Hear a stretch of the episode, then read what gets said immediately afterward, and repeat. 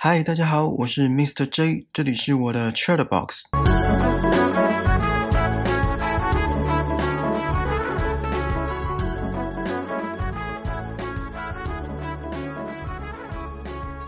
你们觉得你们够认识自己吗？够接受自己吗？现在很多公众人物，他们不管是在自己的作品里，或是在公开场合，都会倡导爱自己、做自己的理念，然后不要太在乎别人怎么想啦，然后不要活在别人的眼光里，要对自己有信心，要对自己的人生负责等等。可是你们觉得这个简单吗？人类是群体动物，当我们生活在群居的这个框架里。多多少少都会受身旁的人影响，不管是自己很在乎的人，或者是人生旅途上的过客。做自己其实很难界定，也因人而异。同一件事情，有些人觉得这超乎合理范围，有些人反而深感佩服，甚至想要效法。今天要讨论的这个主题，是因为我看到蜡笔小新其中一集的内容，这集名称是“风间喜欢的卡通人物”。如果有兴趣的话，可以先按暂停，然后把卡通看完，再回来听我啰嗦。不过我还是要先把剧情稍微提一下。剧情是这样的：有一部卡通，呃，不可思议的小魔女玛丽。诶为什么我讲这个会嘴软？我再讲一次：不可思议的小魔女玛丽。好，我尽力了。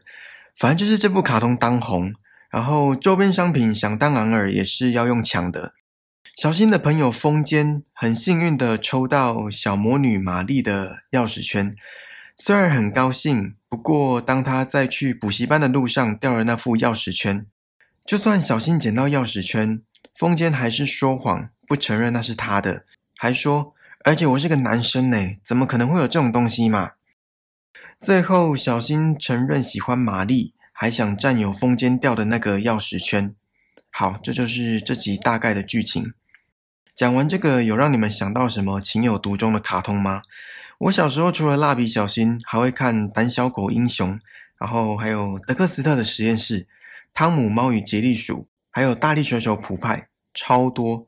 我以前是个电视儿童。好，我们回来，先来讲讲风间的行为好了。身为妈宝的风间，我觉得啦，他应该，我觉得他应该是妈宝。身为妈宝的风间，都瞒着妈妈偷偷喜欢小魔女玛丽。看来风间认为喜欢小魔女玛丽这件事是不可告人的。他自己也说了，他是男生，怎么可能会有这种东西？那这又牵扯到性别的议题上。不过今天要讨论的主题是社会的群体压力，或更精确的讲法，世俗眼光。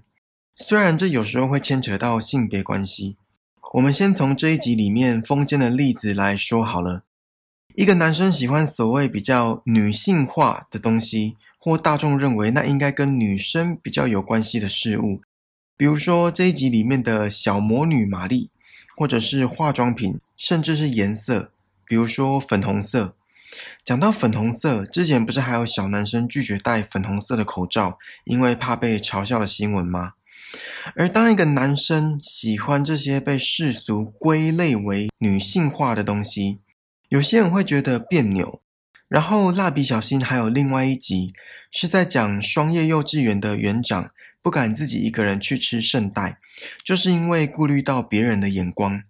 虽然当他进去店里，其他女性顾客，呃，应该说除了他以外，所有的顾客都是女性，而包括店员都投以奇怪而且敬畏的眼神，也难怪园长吃个圣代也要三思而后行了。在这里，我想问问男性的听众们：你们敢自己一个人去吃圣代吗？呃，应该说，你们会自己一个人去吃圣代吗？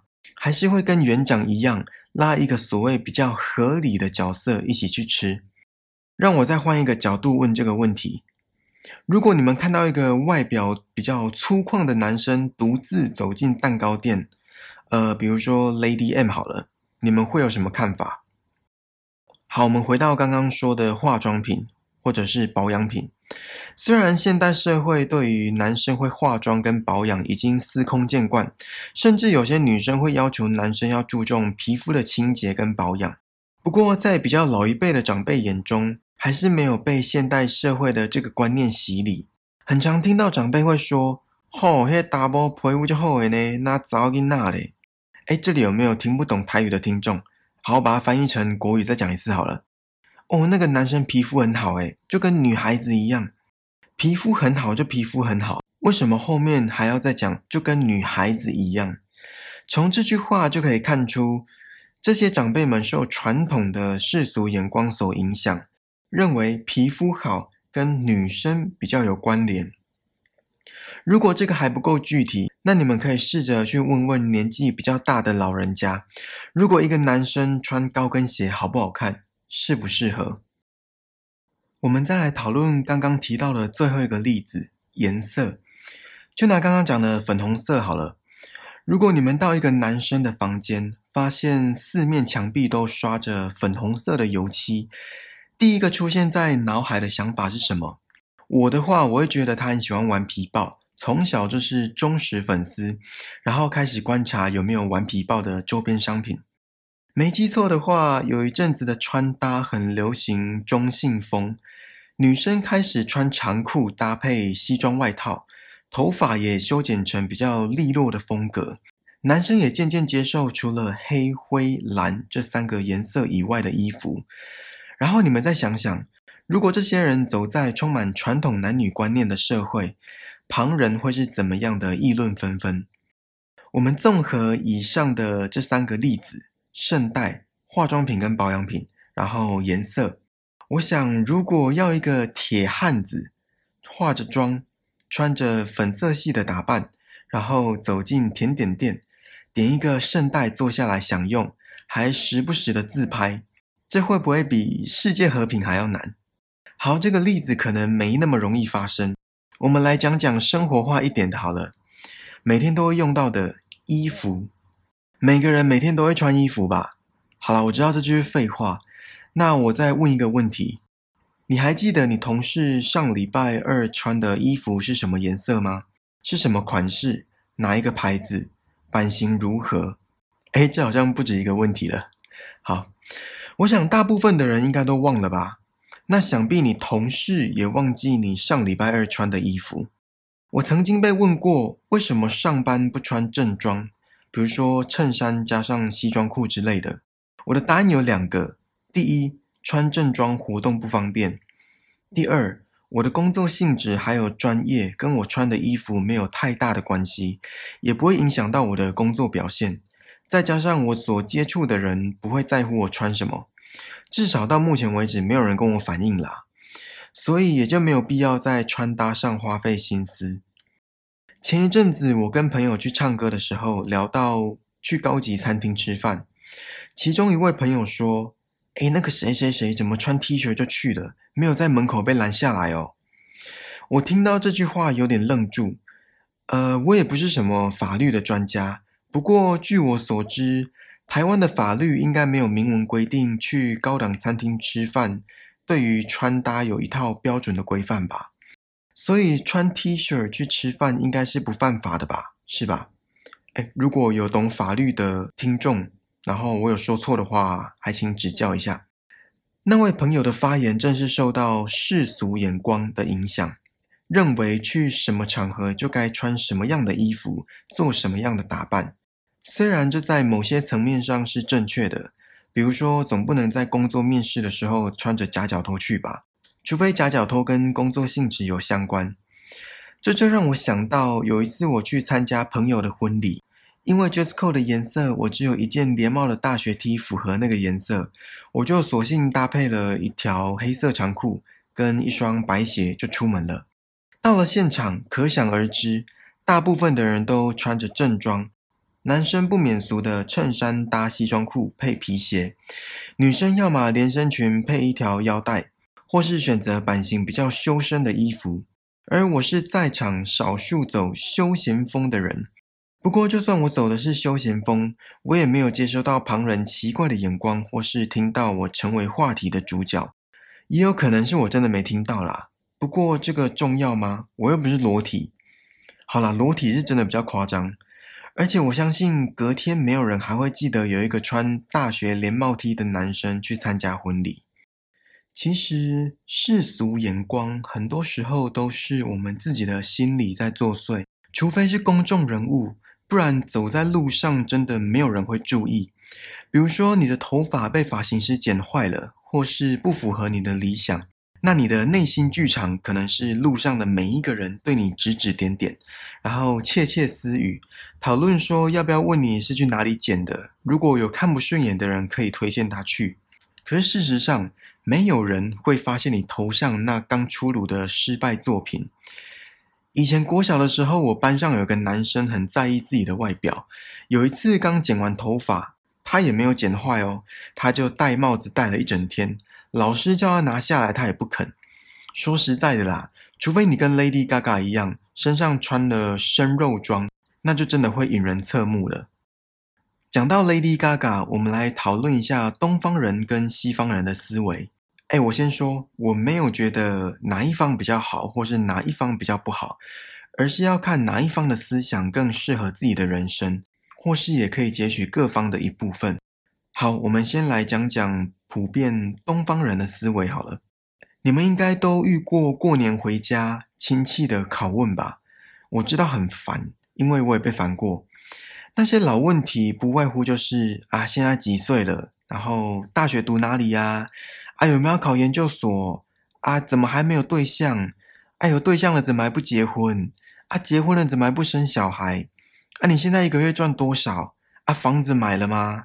然后都会以年纪来当火药对你做炮轰，到了什么年纪就应该要完成什么，搞得人生就是一场 RPG 游戏一样。比如说三十岁就应该找个人结婚，这女性听众应该心有戚戚焉吧？或者是男生到了三十五岁还没有买房子，亲戚还会问：啊，你是要租房子住一辈子哦？那我们来讲讲普遍西方人的思维。根据我之前看的一些文章，以及我几年前在澳洲跟外国人聊天的经验，西方人的想法总归一句话：Age is just a number，意思是说年纪只不过是一个数字。然后我大大认同。不是我认为国外的月亮比较圆哦，请不要误会，而是他们觉得，相较于年纪的大小，在人生中找到自己的热忱所在，还有按照自己的方式生活是更为重要的。他们不被年纪的数字所束缚，更不会把标准化的行程排在自己的人生，因为他们知道每个人的经历不同，甚至相信晚一点完成阶段性的目标没有关系。重点是有享受到人生。讲到这里，你们有想过为什么自己会这么在乎世俗的眼光吗？可能买一部车也要幻想邻居会怎么讲，身上行头不够还会怕被路人瞧不起。可是你们有没有想过，世俗眼光有付薪水给你吗？会帮你买一栋房子吗？会带你环游世界，甚至来个火星之旅吗？会保证你的人生永远幸福快乐吗？应该没有吧？那为什么要这么在意这四个字呢？为什么要这么在意平时顶多打招呼点个头的邻居的想法？为什么要这么在意只不过是擦肩而过的路人的交头接耳？在意了，然后呢？得到什么了吗？很多时候都是我们自己杞人忧天，不去在意旁人的眼光，并不会带来什么困扰。相反的，也不会因为在意别人的想法而快乐起来。既然这是一个百害而无一利的思想，那为什么还要这么执着呢？更何况这是一个庸人自扰的行为。我觉得摆脱世俗眼光的看法，也算是放过自己吧，让自己可以活得更轻松一点。不要再把社会的标准值硬生生的套用在自己的人生公式上了。因为只有你自己才可以决定自己的价值所在，只有你自己才知道怎么过一个怡然自得的人生。网络上有一段影片是娜塔莉波曼，电影《黑天鹅》的女主角，也因为这部电影，她得到了奥斯卡影后。她受邀回到母校哈佛大学演讲，有提到关于世俗眼光这个主题。她鼓励即将要毕业的哈佛学生，不要迎合旁人的期待。更重要的是，要找到自己的热爱，当然，他还有提到其他很引人深思的观点，有兴趣的听众可以去听听看，我会把链接放在资讯栏。好啦，这次的 Chatbox 就到这里喽，希望你还喜欢今天的主题。请记得帮我订阅这个节目，然后打星、评分、留言，并且分享给身边可能很在意世俗眼光的朋友。更重要的是，让我们一起把人生过得更精彩吧！我们下次见，拜拜。